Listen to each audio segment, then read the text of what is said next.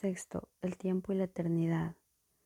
Dios en su conocimiento no está esperando, pero a su reino le falta algo mientras tú esperes.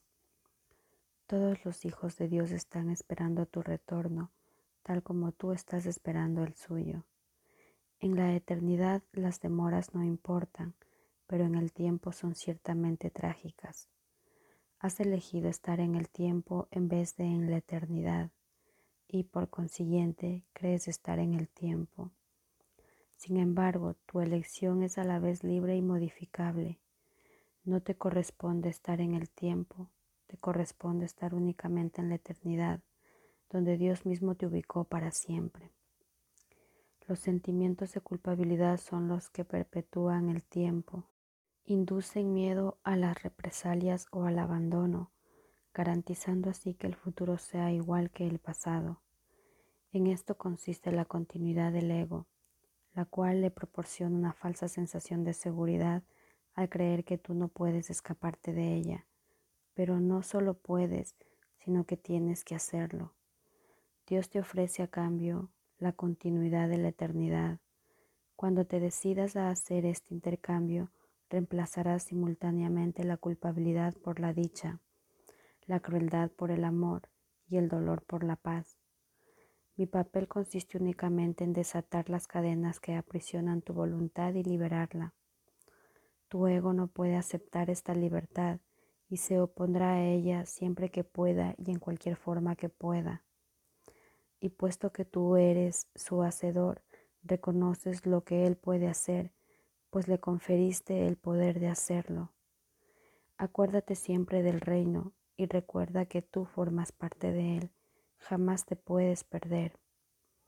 La mente que estaba en mí está en ti, pues Dios crea con absoluta imparcialidad. Deja que el Espíritu Santo te recuerde siempre su imparcialidad y déjame enseñarte cómo compartirla con tus hermanos. ¿De qué otra manera si no se te puede brindar la oportunidad de reivindicarla para ti mismo? Ambas voces hablan simultáneamente en favor de diferentes interpretaciones de una misma cosa, o casi simultáneamente, pues el ego siempre habla primero. Las interpretaciones que representan la otra alternativa no se hicieron necesarias hasta que se concibió la primera de ellas. El ego dicta sentencia y el Espíritu Santo revoca sus decisiones en forma similar a como en este mundo un tribunal supremo tiene la potestad de revocar las decisiones de un tribunal inferior.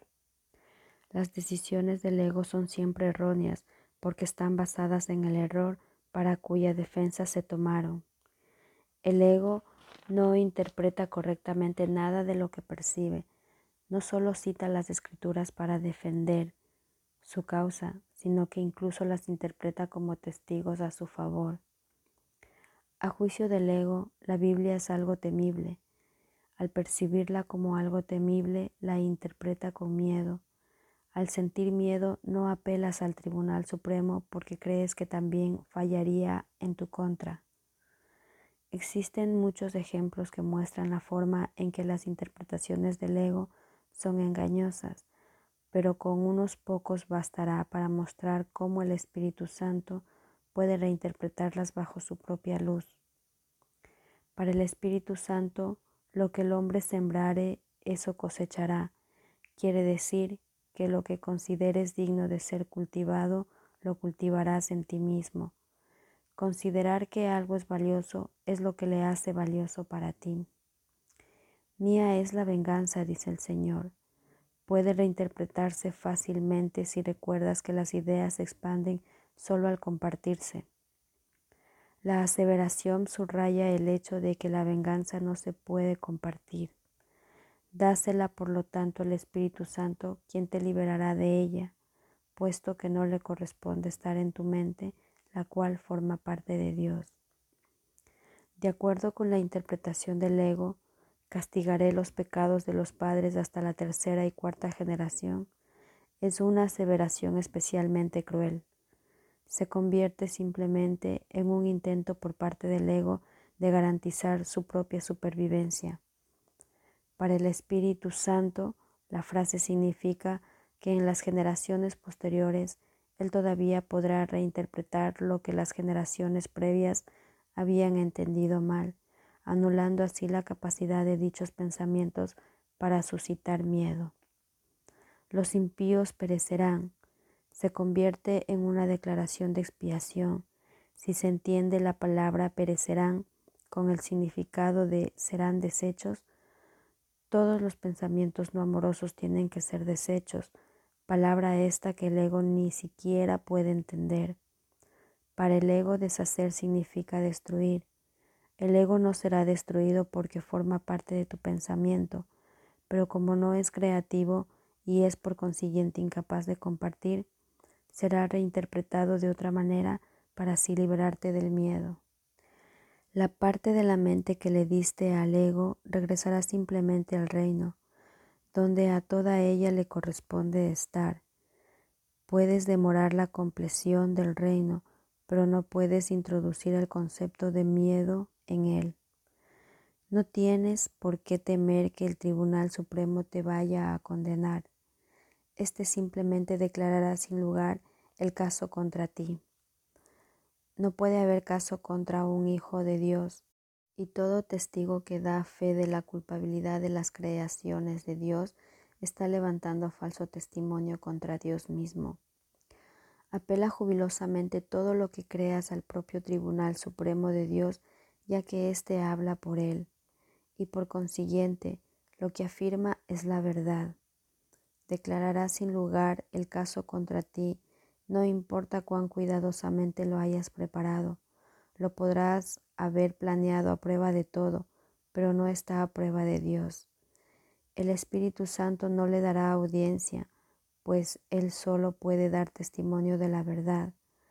Su veredicto será siempre, tuyo es el reino, porque el Espíritu Santo te fue dado para recordarte lo que eres. Cuando dije, yo he venido como una luz al mundo, lo que quise decir fue que vine a compartir la luz contigo. Recuerda mi referencia al espejo tenebroso del ego y recuerda también que dije, no mires ahí. Todavía sigue siendo cierto que es a ti a quien le corresponde decidir dónde has de buscar para encontrarte a ti mismo. La paciencia que tengas con tu hermano es la misma paciencia que tendrás contigo mismo. ¿No es acaso digno un Hijo de Dios de que se tenga paciencia con Él? He tenido infinita paciencia contigo, porque mi voluntad es la voluntad de nuestro Padre, de quien aprendí lo que es la paciencia infinita. Su voz estaba en mí, tal como está en ti, exhortándonos a tener paciencia con la filiación en nombre de su Creador. Ahora debes aprender que solo la paciencia infinita produce resultados inmediatos. Así es como el tiempo se intercambia por la eternidad. La paciencia infinita recurre al amor infinito y al producir resultados ahora hace que el tiempo se haga innecesario. Hemos dicho repetidamente que el tiempo es un recurso de aprendizaje que será abolido cuando ya no sea necesario.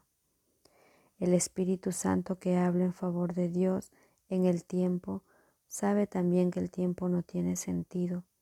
Él te recuerda esto en todo momento porque su función especial consiste en conducirte de regreso a la eternidad y permanecer allí para bendecir tus creaciones. Él es la única bendición que realmente puedes dar, pues es verdaderamente bendito, puesto que Dios te dio el Espíritu Santo libremente, tienes que darlo tal como lo recibiste.